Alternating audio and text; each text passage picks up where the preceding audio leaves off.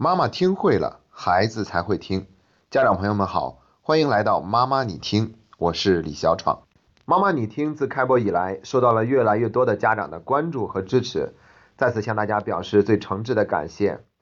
昨天呢，由于我个人的原因，导致内容的更新推迟了几个小时，在此也向大家表示最诚挚的歉意。这两天在线下的读书会上。针对于合理安排假期这个话题，很多家长给予了非常有效的反馈信息，而且我们针对于在实际操作过程中出现的问题进行了认真的讨论。今天我们就几个比较有代表性的话题跟大家做一下分享。第一个问题是一个家长提问，也跟孩子制作了假期愿望清单，并且还做好了每天的任务规划清单，但是孩子根本不配合，指挥不动，怎么办？这个问题听起来。感觉很严重，但仔细想想，其实并不难理解。孩子之所以出现这样的一个反应，可能有两点原因。第一，这个清单根本就不是孩子自己想要的，而是我们家长希望孩子去做的事情。所以我们一再强调，在制作假期愿望清单的时候，不要先提学习、写作业和补习课程的事儿，尽量找一些孩子自己想做、一直没机会去做的事情，引起孩子的兴趣。他也就更有一份主动性去参与其中，所以我们必须保证这份清单是孩子自己想要的。第二个原因，虽然我们给孩子的一天制定了周密的规划，但是孩子可能会觉得这些他根本就做不到，太难了，所以干脆放弃。也许我们很想让孩子养成好的习惯，自己按时在家写作业，然后去打扫房间，然后再按时出去进行体育锻炼。一天的时间过得十分的充实而有规律，但是这样的要求可能对于孩子来说太高了，特别是在刚开始的时候。游戏的设计就不会这样，我们没有见过哪一个游戏在第一关难度就十分的高，这样谁还愿意继续玩下去呢？所以我们一定要把这个过程变成是一个循序渐进的过程。一开始孩子在家自己写作业，我们要对孩子说，你只需要完成这么一点点就可以了。一定是让孩子觉得自己有把握可以轻松的完成的，然后在这个基础上每天再进步一点点，这样就能够始终调动孩子的积极性，同时还给孩子一份做到的成就感，避免他受挫，他会愿意继续努力下去，直到一个新的习惯的养成。这是第一个问题。第二个问题是有一个家长说，在考试前几个星期，孩子就主动告诉妈妈。如果他考到了一个怎样的好成绩，就要送给他一份变形金刚做礼物。妈妈也答应了孩子的这个要求，但是考试结果出来以后，是孩子第一时间知道的。一进家门，他就回到房间里躺了一会儿，很明显孩子的情绪不高，家长也就知道应该考的不是很理想，所以没有着急问孩子的成绩。我在一月六号的音频里跟大家聊过该怎么和孩子谈期末考试。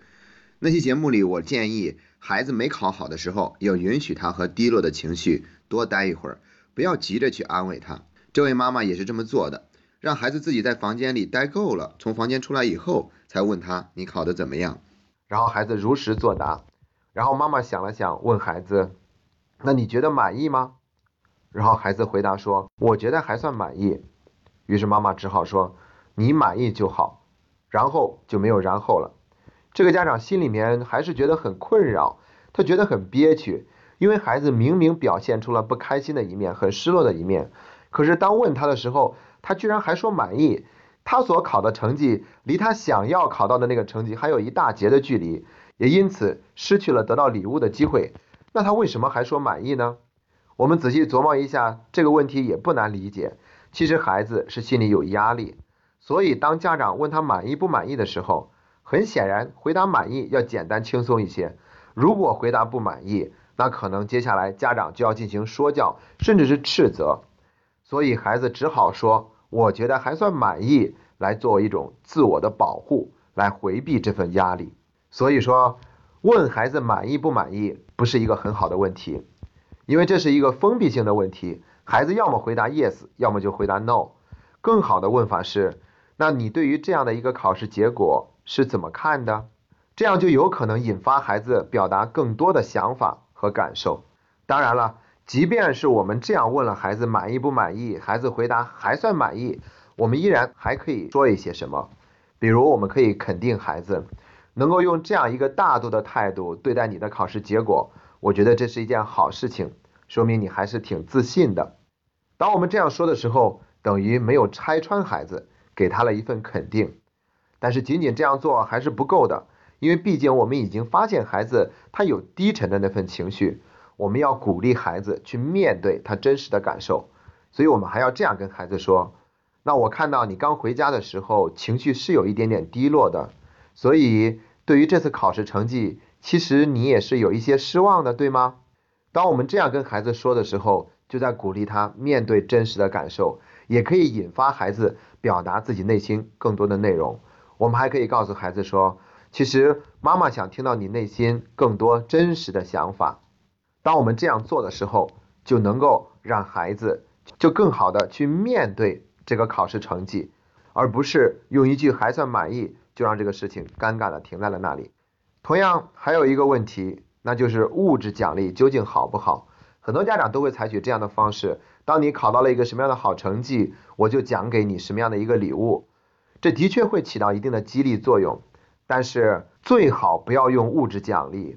其实物质奖励作为外部动机，的确可以起到激励孩子的作用，但它同时往往会抑制内部动机的产生。如果一个孩子练习钢琴是为了得到一辆自行车，那我们会明白他并不是因为喜欢钢琴而去练习钢琴的。他一旦得到自行车，可能马上就会对钢琴失去兴趣，或者需要一个更大的刺激，一个更大的物质奖励，他才能够继续维持努力练习钢琴的状态。长期下去，不仅孩子会把练习钢琴当做一个跟我们谈判的筹码，让我们满足他们各种各样的要求，而且他会持续无法对钢琴本身产生兴趣。所以，学习本身就是孩子自己应该做好的事情。不应该当做筹码来跟我们交换礼物。当然了，如果孩子考了一个好的成绩，我们要用一个礼物送给他做惊喜，这样是可以的。因为至少在此之前，孩子并不是奔着得到这样的一个礼物而去努力学习的。这样的物质奖励是可行的。如果我们已经对孩子这样做了，要注意维护到孩子的资格感。当孩子觉得只有我学习好，只有我优秀，我才有资格得到礼物的时候，这不是一个好消息。这样会损害到孩子的资格感，所以我们要对孩子说，虽然这一次你没有考到这样的一个好成绩，但是你也依然有资格得到这样的一个礼物。只不过我们之前已经做好了这样的约定，所以我们暂时不会把这个礼物送给你。如果你愿意的话，这个愿望可以得以保留。你可以在下次考试的时候，一旦考到什么样的成绩，就可以得到这个礼物。又或者你想更早一点得到它，在这个假期，如果你能够挑战自己做到某些方面的事情，我们也愿意把这份礼物送给你。当我们这样说的时候，就做了一个很好的挽回工作。那以后尽量还是要避免直接用物质奖励的方式去激励孩子学习。在讨论到这一部分的时候，很多家长都表示了强烈的同感，他们觉得自己孩子身上或多或少都有这样的情况出现。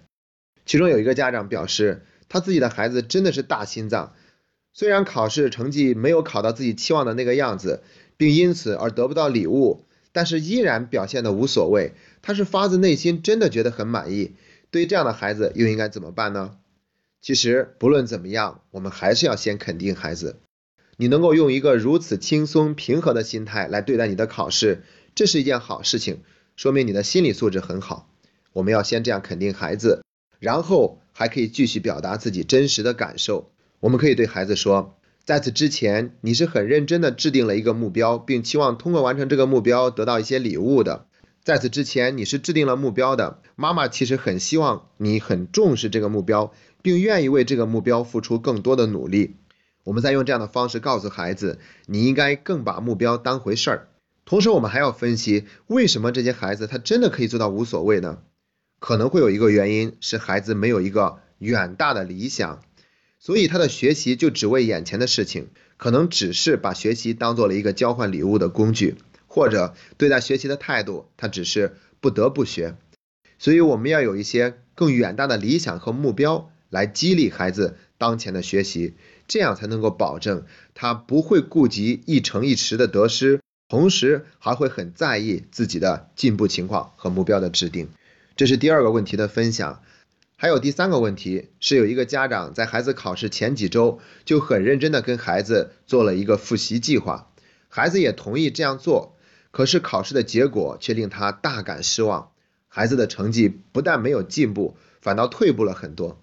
当把成绩带回家里以后，他都不知道怎么跟孩子进行沟通了，想了半天，只是把孩子的成绩单交给了孩子，什么话也没有说。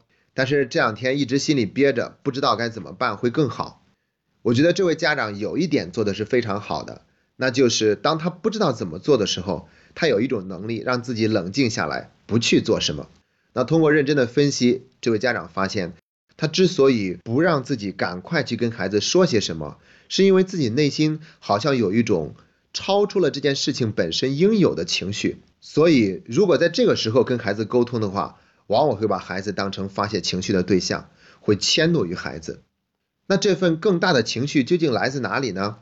原来他自己内心受到了一种伤害。我用了一种如此认真的方式支持你的学习，最后你的考试成绩却证明我这种方式是无效的。对于孩子的学习，自己其实并没有期望中的那么有影响力，这会让自己有一种挫败感，因此会产生了更多的情绪。当我们能够发现到这一步的时候，就会知道情绪管理是多么的重要，而我们有多少时候都是在向孩子迁怒的。孔子有一个徒弟是颜回，他说颜回是他最好的徒弟。别人就问为什么颜回那么好，孔子只回答了六个字：不迁怒，不贰过，从来不会迁怒于别人，同样的错误不会犯两次。而且我曾经在一本书上看到这样一句话：我们根本不是在因为我们认为的理由而有这样的情绪。也就是说，我们对于某种情绪可能存在上瘾的现象。那这位家长能够让自己及时的喊停，已经是非常难得的事情了。如果我们能够静下心来，仔细的分析究竟是哪里来的这样一份强大的情绪，这样就会避免把孩子当做出气筒。我们经常说一句话叫做“关心则乱”，所以在对待孩子的问题上，我们格外需要对自己经常做一些觉察和反思，保持一颗平常心。时刻提醒自己不要急于求成，不要拔苗助长，一定要有充分的耐心，等待孩子主动的寻求成长和进步。好了，这就是跟大家分享的三个问题，希望对大家有所帮助。如果您在实际的操作过程中也遇到了一些困惑，可以留言给我们，我们会及时为大家做一个解答。